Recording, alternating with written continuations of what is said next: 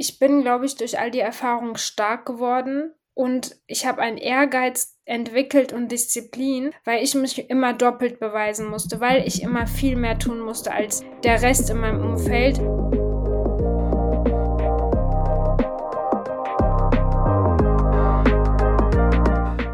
Hallo und herzlich willkommen zu Your Girl Next Door. Mein Name ist Marie Lappas und ich freue mich, dass du heute hier bist. In diesem Podcast teile ich jede Woche ehrliche Gespräche mit inspirierenden Gästinnen, die uns Einblick in ihren bisherigen Lebensweg geben.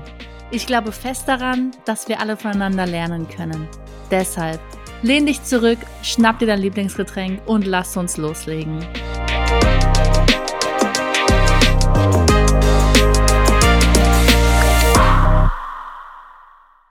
Hallo und herzlich willkommen zu einer neuen Folge von Your Girl Next Door.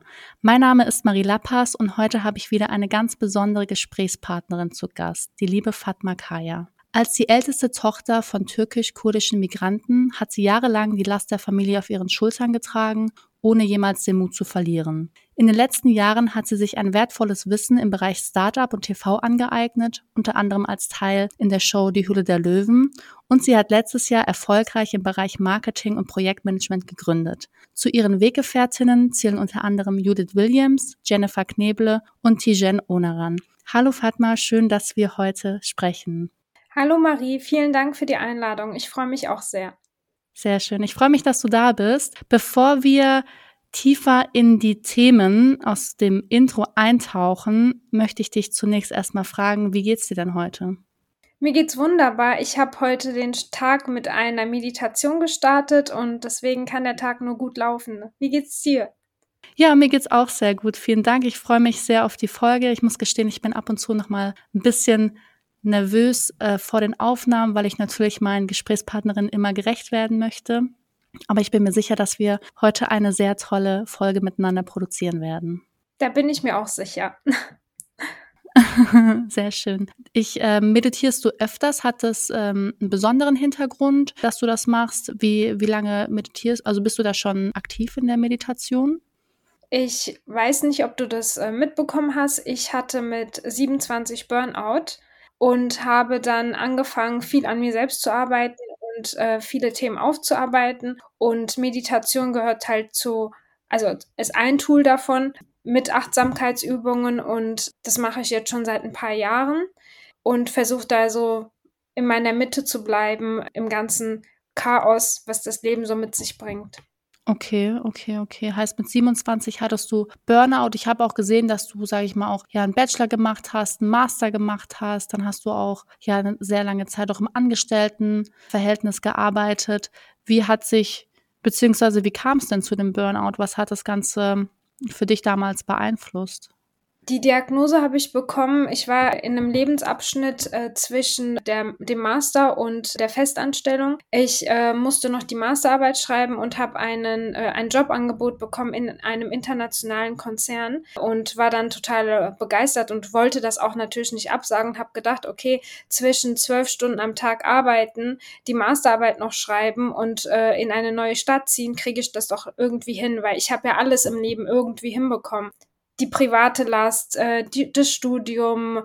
Äh, irgendwie hat es immer geklappt und da habe ich gedacht, das schaffst du doch mit links. Und eines Abends war ich dann in meiner Wohnung und habe meine erste Panikattacke bekommen und habe dann gemerkt, okay, irgendwas stimmt hier nicht. Das kann doch nicht das kann es doch nicht sein. Was, was passiert hier gerade mit dir? Also für alle Menschen, äh, die noch nie eine Panikattacke hatten, es ist das Gefühl, dass du keine Luft kriegst und das Gefühl hast, als würdest du sterben. Dein Herz so schnell pocht, dass du dich gar nicht unter Kontrolle hast. Und da hat mein damaliger Freund dann auch gesagt, Fatma, irgendwas ist hier, wir müssen zum Arzt und wir müssen dagegen eine Lösung finden. So hat sich das, ja, diagnostiziert bei mir damals.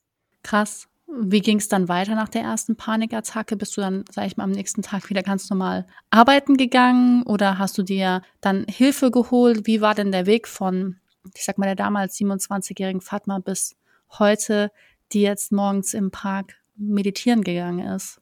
Das war ein langer Weg. Ich muss sagen, äh, am nächsten Tag bin ich dann Gott sei Dank nicht auf die Arbeit gegangen, bin direkt zum Hausarzt, habe mit der Ärztin gesprochen, die hat mich angeschaut und hat gesagt, da müssen wir auf jeden Fall was tun. Also so geht es nicht weiter. Wenn Sie so weitermachen, dann wird es nicht mehr lange dauern, bis sie komplett zusammenbrechen. Und das war für mich dann so, okay, bis hierhin und nicht mehr weiter. Und dann habe ich auch mich, äh, dann habe ich mich auch entschlossen dafür zu sagen, Klar habe ich einen geilen Job in einem internationalen Konzern nach der Uni bekommen. Ich verdiene super, aber ich muss jetzt eine Entscheidung fällen. Entweder fokussiere ich mich jetzt auf eine Sache oder es geht nicht mehr so weiter. Und dann habe ich natürlich gesagt, okay, ich hole mir Hilfe, ich bin in Therapie gegangen, habe viel an mir gearbeitet, habe den Job aufgegeben, habe mich erstmal auf die Masterarbeit fokussiert und so habe ich meine Heilung, bin ich angetreten, die Heilungsphase. Würdest du sagen, dass du jetzt heute geheilt bist oder dass es immer noch ein Prozess bist, in dem du dich befindest? Ich glaube, dass wir niemals komplett heilen, dass es immer ein Prozess ist und dass wir immer dazulernen, dass wir jeden Tag dazulernen und jeden Tag an uns arbeiten. Ich glaube, dass ich heute an einem Punkt bin, wo ich viel besser mit Situationen umgehen kann und wo ich die Trigger Points kenne und mich selbst kenne und auch viel äh, an meinen Ängsten gearbeitet habe, an der Vergangenheit und aber das ist ein Prozess, was niemals aufhört, meiner Meinung nach. Ja, das sehe ich tatsächlich ganz genauso wie du, dass das, dass wir konstant an uns arbeiten sollten und ich glaube auch das persönliche Wohlbefinden oder auch gerade ja die mentale Gesundheit, dass das es ist wie, ich glaube, man kann es auch ein bisschen vergleichen, wie, dass man auch mit einer, bei einer Partnerschaft, mit einem Partner an dieser Beziehung konstant arbeiten sollte und das Gleiche, glaube ich, auch, ist auch die Partnerschaft, die wir mit uns selbst fühlen. Ich weiß nicht, ob du den Vergleich so nachempfinden kannst. Auf jeden Fall, da bin ich vollkommen bei dir. Ich bin der Meinung, nur wenn du mit dir selbst glücklich bist und im Reinen, kannst du auch andere Menschen in deinem Umfeld glücklich machen oder gut sein in dem, was du tust. Sei es im privaten, im beruflichen. Nur wenn ich mit mir zufrieden bin, glücklich bin, in meiner eigenen Mitte und Ruhe bin, kann ich das auch ausstrahlen. Ja, da bin ich zu 100 Prozent bei dir. Du hattest ja gerade erzählt, dass du ja schon sehr früh auch Verantwortung übernommen hast oder vielleicht auch übernehmen musstest, dass du natürlich nicht nur ja diese Belastung hattest von Masterarbeit und Vollzeitstudium, sondern dass da vielleicht auch andere Einflüsse eine Rolle gespielt haben für dich. Kannst du unsere Zuhörerinnen vielleicht mal abholen? Wie bist du aufgewachsen? Was ist dein, was ist dein Background und wie hat dieses ganze Zusammenspiel vielleicht auch deinen persönlichen Weg beeinflusst?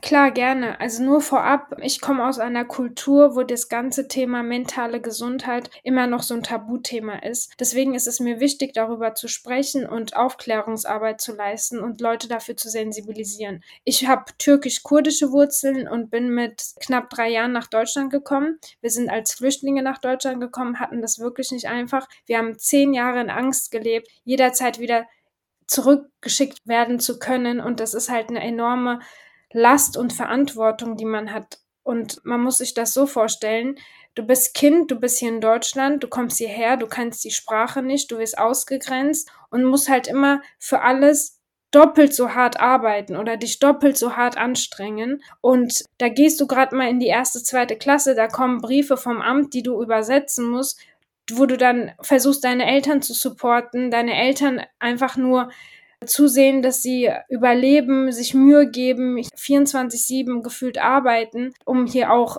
ja, Fuß zu fassen. Und es ist wirklich, also viele Menschen, die, ähm, glaube ich, den gleichen Background haben, können das nachempfinden. Dazu hatte ich auf LinkedIn mal einen Post gemacht, weil ich gehört hatte, dass jemand gesagt hat, Fatma ist nicht belastbar.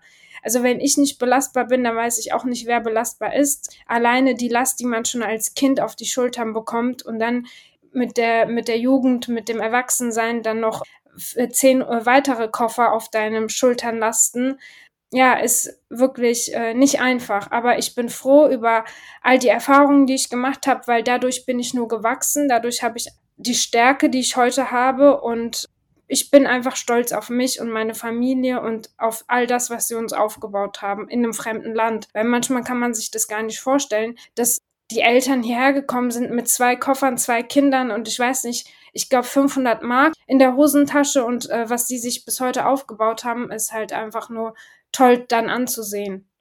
Auf jeden Fall und da kannst sowohl du als auch deine Eltern sehr stolz auf euch sein und ich, du hattest ja auch zu Beginn, bevor wir die Aufnahme gestartet haben, gesagt, ich möchte auf keinen Fall, dass dieses Thema Last auf meinen Schultern meiner Familie negativ ausgelegt wird. Vielleicht sollten wir das an dieser Stelle einfach nochmal hervorheben, dass diese Last gar nicht negativ mit der eigenen Familienverbindung gebracht werden sollte, sondern dass sich das vielleicht auch früher einfach so für dich auch angefühlt hat. Also für mich ist natürlich unvorstellbar. Ich, ich hatte diese Last äh, in dem Sinne glücklicherweise nicht zu tragen, aber das ist wahrscheinlich war es auch an vielen, in vielen Situationen, in vielen Momenten einfach auch super hart für dich als Kind und als junge Erwachsene, oder? Ja, auf jeden Fall. Also mir ist es auch wichtig, das nochmal zu betonen, weil die Menschen, die aus meinen Kulturkreisen kommen, die kennen das auch. Also die können das auch nachempfinden. Das ist, wie du schon gesagt hast, du kannst es beispielsweise nicht nachfühlen. Es ist auch nicht schlimm. Das hat uns ja nur alle stärker gemacht und ist ja äh, später im privaten als auch im beruflichen Leben hat es uns ja gezeigt, dass wir direkt auch, ähm, wenn wir in einem Job äh, starten, Verantwortung übernehmen können. Das ist ja auch wunderschön. Nur, wie gesagt, ich will nicht, dass es jetzt irgendwie negativ also dass es jetzt die Leute in den negativen Hals bekommen. Es ist einfach in den Kulturkreisen so und es ist auch normal. Was glaubst du, wie hat sich dieser Weg, dein persönlicher Weg, beziehungsweise die, ich nenne es vielleicht auch mal ein Stück weit Umstände, äh, unter denen du aufgewachsen bist, inwiefern haben die deinen Charakter und deine Persönlichkeit geformt? Und was glaubst du, was hat das Positives in dir bewirkt in den letzten Jahren?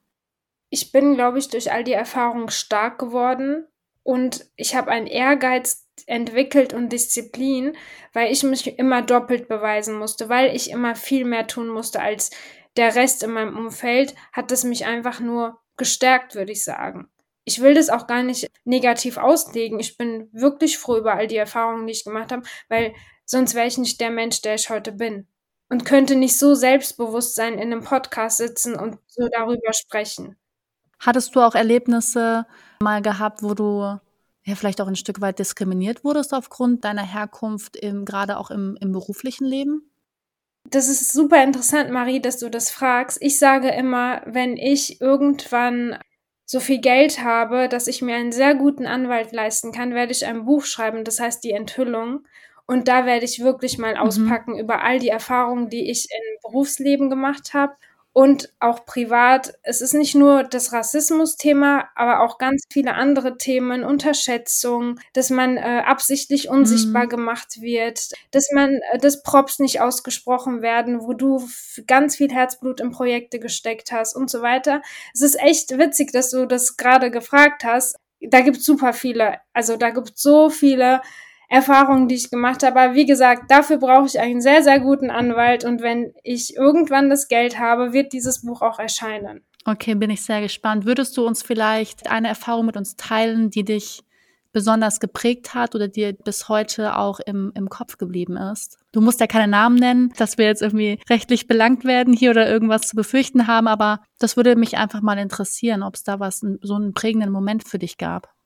Es gab tatsächlich einen prägenden Moment. Ich muss auch sagen, ich kann das der Person nicht übel nehmen, weil die Person vielleicht nicht diese Sensibilität mitbringt oder das Feingefühl, wie ich vorher erwähnt habe. Wir sind ja als Flüchtlinge nach Deutschland gekommen und ich habe meine Kindheit und meine Jugend lang äh, mit Angst gelebt. Und ich habe großen Respekt und Angst vor Polizisten. Also nicht, dass ich jetzt irgendwie eine Panikattacke bekomme, wenn ich eine Polizistin oder eine Polizistin sehe, aber ich habe dann Bauchschmerzen, sagen wir es mal so, oder ich habe ein ganz, ganz mulmiges Gefühl. Und wir standen am Flughafen und ein Herr hat dann gesagt, bei ihrer Herkunft müsst ihr sie doppelt kontrollieren. Und dann wurde ich rausgezogen und halt kontrolliert. Und das hat sowas in mir ausgelöst. Also wie gesagt, ich kann das dem Herrn nicht übel nehmen. Vielleicht hat er das einfach nur aus Witz gesagt oder hat sich nichts dabei gedacht. Aber man muss wirklich mit Worten aufpassen, was das bei anderen Leuten auslöst. Deswegen sage ich auch, also wie ich vorab gesagt habe, er hätte nicht wissen können, dass ich vielleicht diese Erfahrung gemacht habe als Kind oder äh, dieses Gefühl gegenüber Polizisten habe. Aber es war wirklich sehr, sehr schade und ja, hätte nicht sein müssen. Ja, hat sich dadurch vielleicht bei dir auch so ein ja großes Gerechtigkeitsempfinden dann auch entwickelt über die über die Jahre hinweg, weil du dich vielleicht an manchen Stellen ja nicht benachteiligt. Möchte dich jetzt auch nicht als sag ich mal als Opfer darstellen, aber vielleicht auch nicht, dass du nicht die Wertschätzung erfahren hast, die dir in vielen Momenten zugestanden hätte. Ja, auf jeden Fall. Der Gerechtigkeitssinn ist sehr, sehr tief verankert in meiner DNA. Ja, das glaube ich dir auf jeden Fall. Ich meine, jetzt, wir haben jetzt über die Erfahrungen gemacht, die teilweise auch echt nicht schön waren für dich. Dennoch hast du dich ja ja, ich sag mal, wie so ein ja, Phönix aus der Asche hervorgekämpft. Und egal welchen Background du hast, du hast ja bewiesen, dass ja super viel mehr in dir steckt, als Menschen dich, sag ich mal, vielleicht von außen beurteilt hatten in der Vergangenheit. Was mich super brennend interessiert ist, wie war dann die Zeit nach, nach dem Master? Wie ging es dann weiter nach der Diagnose Burnout? Was waren so die nächsten Steps, die du ergriffen hast? Du warst ja auch eine Zeit lang bei Die Hülle der Löwen. Hol unsere ZuhörerInnen doch mal ab und genau, nimm uns mal mit auf, auf den Teil deiner, deiner Reise. Gerne. Also ähm, nachdem das mit der Diagnose war und ich beschlossen hatte, ich fokussiere mich auf eine Sache, und zwar die Masterarbeit, habe ich mich auf eine Stelle beworben, die komplett anonym war.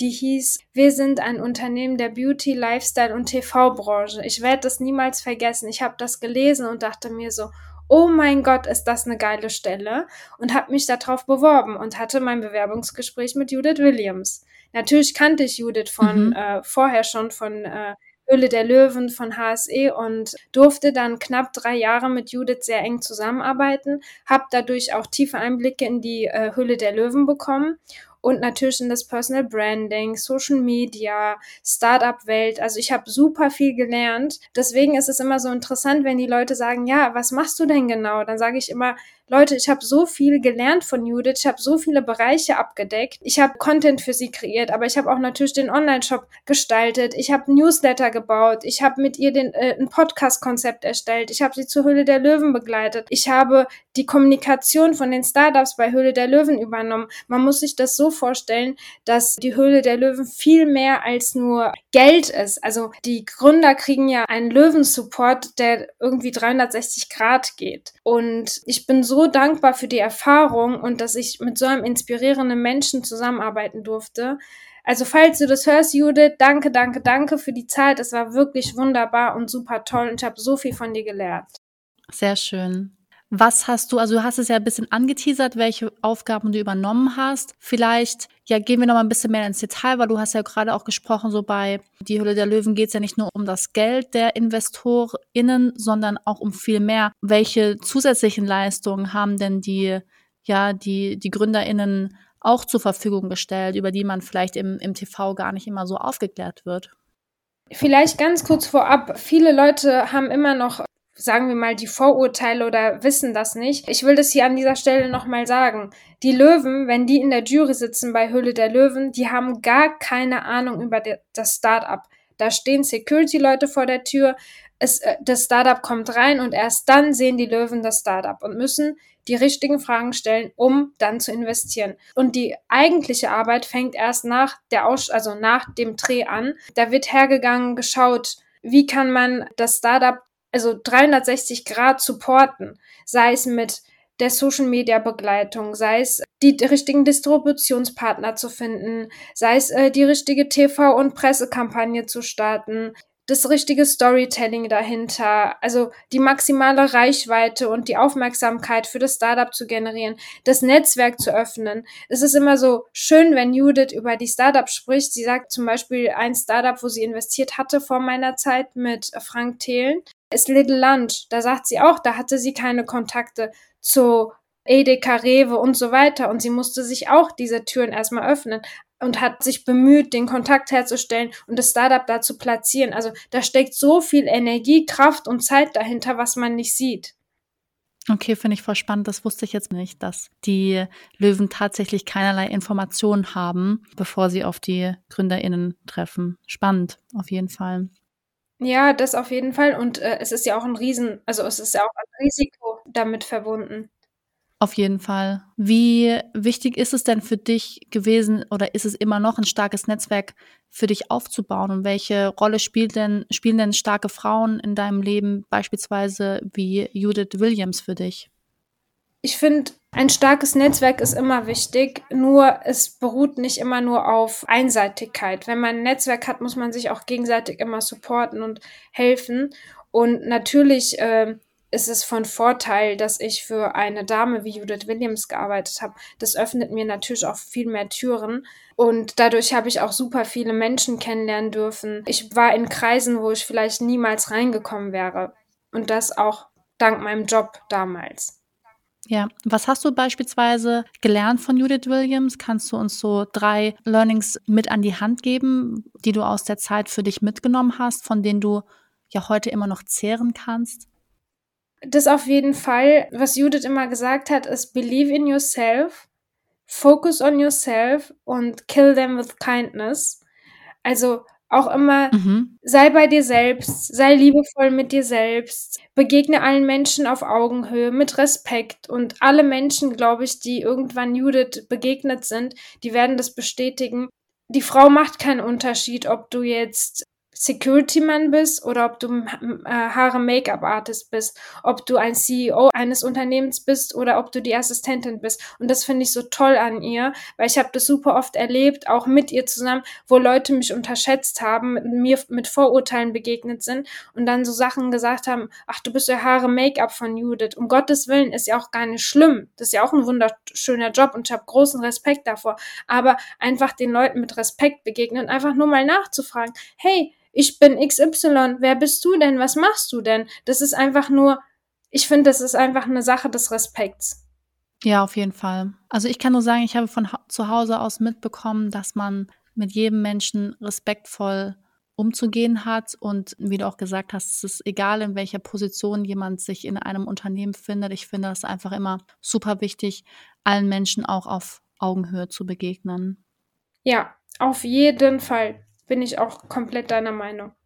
Hattest du dann während der Zeit bei ähm, Die Hülle der Löwen schon so das innere Bedürfnis, dich selbstständig zu machen? Ist das ein, ein Wunsch, der schon lange in dir schlummerte?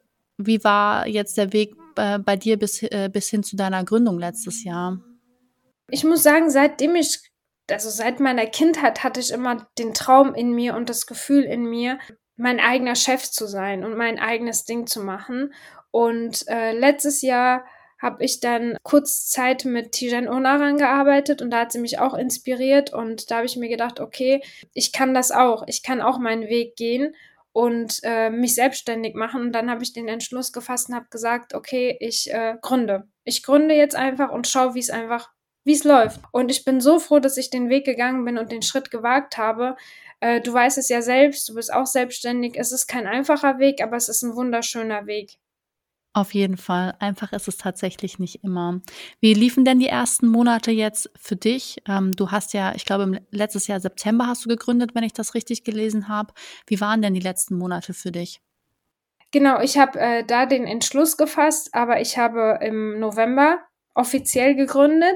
Ich muss sagen, ich bin so dankbar, dass ich mit Menschen arbeiten darf, wo wir ähm, einen respektvollen Umgang haben, wo Wertschätzung da ist, wo Dankbarkeit da ist. Ich arbeite sehr eng mit Jennifer Knebel und Felix Möse zusammen. Es sind tolle Namen. Ich arbeite mit Larissa Laudenberger zusammen. Ich habe verschiedene Projekte und äh, habe mit verschiedenen kleinen Startups gearbeitet, unterstützt. Also ich kann mich nicht beschweren. Ich freue mich, wenn auch jemand da draußen meinen Support braucht, schreibt mir gerne, klingelt gerne durch. Wir können uns super gerne austauschen. Ich freue mich auch immer über neue Kontakte. Wie gesagt, ich bin so glücklich und dankbar und kann mich nicht beschweren. Das freut mich sehr zu hören. Was mich super interessieren würde, ist, weil wir sprechen ja immer sehr, teilweise nicht wir, aber ich habe auch so die Angewohnheit, immer so ein bisschen so hochgestochen zu sprechen. So, ich habe jetzt gesagt, du bist im Bereich Marketing und Projektmanagement tätig. Das ist natürlich ein super weitläufiges Feld. Kannst du uns einfach mal ein bisschen mehr mit in die Praxis nehmen? Was machst du da ganz genau? Damit auch die Zuhörerinnen wissen, so, was steckt da wirklich dahinter? Weil Marketing und Projektmanagement, so, das sind irgendwie so allerweltsbegriffe und mich würde einfach interessieren, so, was machst du, mhm. Fatma? Wie sieht dein Tag aus? Wie sieht deine Woche aus? Kannst du uns vielleicht jetzt von ein, zwei Projekten berichten, die du in den letzten Monaten umgesetzt hast? Weißt du, dass wir einfach so ein bisschen ein besseres Feeling auch oder ein besseres Gespür dafür bekommen. Was machst du da eigentlich? Klar, kann ich gerne machen. Bald geht auch meine Website online und da werdet ihr auch alle Infos äh, finden. Die kann ich dir auch noch mal im Nachgang schicken. Ich habe beschlossen, Sehr mich gerne. auf verschiedene Bereiche zu fokussieren. Zum einen ist es das People Management. Ich unterstütze Personen dabei, sich strategisch aufzubauen und zu positionieren, ihre eigene Personal Brand zu kreieren. Da mache ich äh, PR, Kommunikation, Vermittlung von äh, Kooperationen, Planung und Organisation von Auftritten und Events. Ich begleite die Menschen zu TV-Shows und zu Events und zu Presseterminen. Das ist so der eine Bereich. Der andere Bereich ist, dass ich äh, Startups betreue und gemeinsam mit denen die Brand Story ausarbeite, die für Höhle der Löwen vorbereite, also muss jetzt nicht unbedingt Höhle der Löwen sein, aber einfach für einen Pitch vorbereite, mit denen eine 360 Grad Kommunikationskonzept kreiere. Beispielsweise habe ich einem Startup geholfen, dass die eine Kooperation mit Westwing hatten und das war ein mhm. schönes Projekt, was ich in letzter Zeit hatte. Dann habe ich, mache ich natürlich das klassische Projektmanagement und gehe in die Planung und Umsetzung, beispielsweise sei es TV-Projekte, Kooperationen, Shootings, Events, Konzeptentwicklung. Und was ich auch mache, ist beispielsweise, wenn ein Startup einen Investor sucht, dass ich da mein Netzwerk öffne und die richtigen Personen miteinander vermittle. Oder wenn ein Unternehmen sagt, wir ähm, hätten gerne ein neues Brandgesicht, da schaue ich auch in meinem Netzwerk, wen kann ich wie miteinander vernetzen. Genau, das sind solche Projekte, die ich gerade habe und ja. Richtig spannend. Was glaubst du, wie hat sich deine Vergangenheit, die Erfahrungen, die du gemacht hast, vielleicht auch als Kind in deiner Jugend, auf deine heutige Arbeitsweise ausgewirkt? Ich glaube, durch die Erfahrung habe ich gelernt, ehrgeizig zu sein, diszipliniert zu sein und meinen Selbstwert zu erkennen. Also, dass ich einfach so eine Stärke entwickelt habe und gesagt habe, okay, ich bin wertvoll, ich gehe jetzt meinen Weg, ich werde mein eigener Chef und ja, das hat, glaube ich, eine große Auswirkung auf mein erwachsenes Leben. Ich finde es einfach voll die schöne Geschichte, weil du das alles aus eigener Kraft dir auch aufgebaut hast. Du hattest, sage ich mal, familiär bedingt nicht, sag ich mal, den finanziellen Rückhalt oder da gab es vielleicht auch keinen Plan B. Du hattest vielleicht den emotionalen Support, mhm. aber ich finde das immer so bewundernswert ja. oder ich finde auch deine Geschichte so bewundernswert, dass du das einfach aus eigener Kraft gemacht hast, ohne irgendwie, was weiß ich, äh, der Onkel arbeitet da und da und äh, ich kenne jetzt die und die Person und ich finde, darauf kannst du einfach unglaublich stolz sein auf das, was du bisher erreicht hast. Und ich glaube auch, dass wir noch ja sehr, sehr viel von dir, von dir hören werden in Zukunft. Vielen Dank, Marie. Das bedeutet mir wirklich sehr viel. Ich finde es auch schön, dass du das siehst.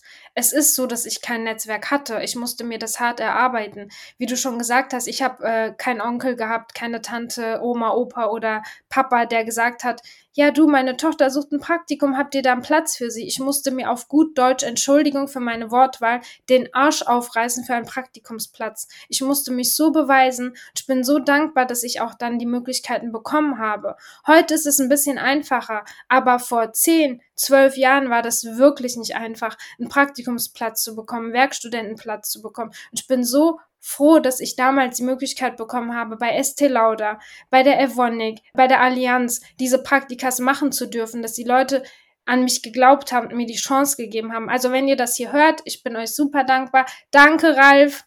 Ohne dich hätte ich es niemals zu Evonik geschafft. Sehr schön. Ich hatte ja auch vor, ich glaube, zwei, drei Wochen hatte ich mit Katharina gesprochen. Ich weiß nicht, ob du die Folge gehört hast. Ihre Mutter kommt ja beispielsweise aus Polen und äh, die Mama kam ja auch im Prinzip nur mit äh, in Anführungszeichen in einem Koffer nach Deutschland und sie hatte auch gesagt, dass einfach die Geschichte äh, ihrer Eltern ihre größte Motivation ist und sie auch gesagt hat, so alles, was meine Eltern für mich geopfert haben, so ich kann nicht den Kopf in den Sand stecken, so das würde einfach dem Opfer meiner Eltern überhaupt nicht gerecht werden. Ich meine, ich sehe da auch Parallelen zu, zu deiner Geschichte. Da bin ich vollkommen bei ihr. Das hat sie sehr schön beschrieben. Ja. Der Podcast beziehungsweise mein Podcast heißt ja Your Girl Next Door und ich habe mich ja ganz bewusst für den Namen entschieden, weil wir ja alle so das Mädchen von nebenan sind. Du bist ja auch für jemanden da draußen die Fatma von nebenan und es geht ja auch darum, dass wir weibliche Vorbilder nach außen zeigen und auch ja äh, Menschen wie dir eine Bühne geben, ihre Geschichte zu erzählen. Was sagst du, macht dich zu einem Vorbild für Frauen da draußen, beziehungsweise Fatma, warum bist du in deinen Augen ein Your Girl Next Door? Ich glaube, ich bin ein, äh, nicht ich glaube, ich weiß, dass ich ein Your Girl Next Door bin, weil ich meinen eigenen Weg gehe und anderen Menschen Mut mache, indem ich offen und ehrlich über all die Themen spreche und all die Erfahrungen, die ich gesammelt habe in meinem Leben. Sehr schön. Was mich natürlich noch interessieren würde, ist, wer inspiriert dich in deinem Leben oder wer hat dich bisher inspiriert und wen würdest du hier in Zukunft gerne auch in einer Folge hören? Wer mich natürlich inspiriert hat und immer noch inspiriert, sind meine Eltern. Mit was für einer Kraft und mhm. was für einer Leidenschaft die alles angehen. Und einer meiner größten Inspirationen ist Jay Shetty. Ich bin ein riesen Jay Shetty-Fan. Mhm. Genau, und wen ich gerne im Podcast hören wollen würde, wäre die Malu Däuber.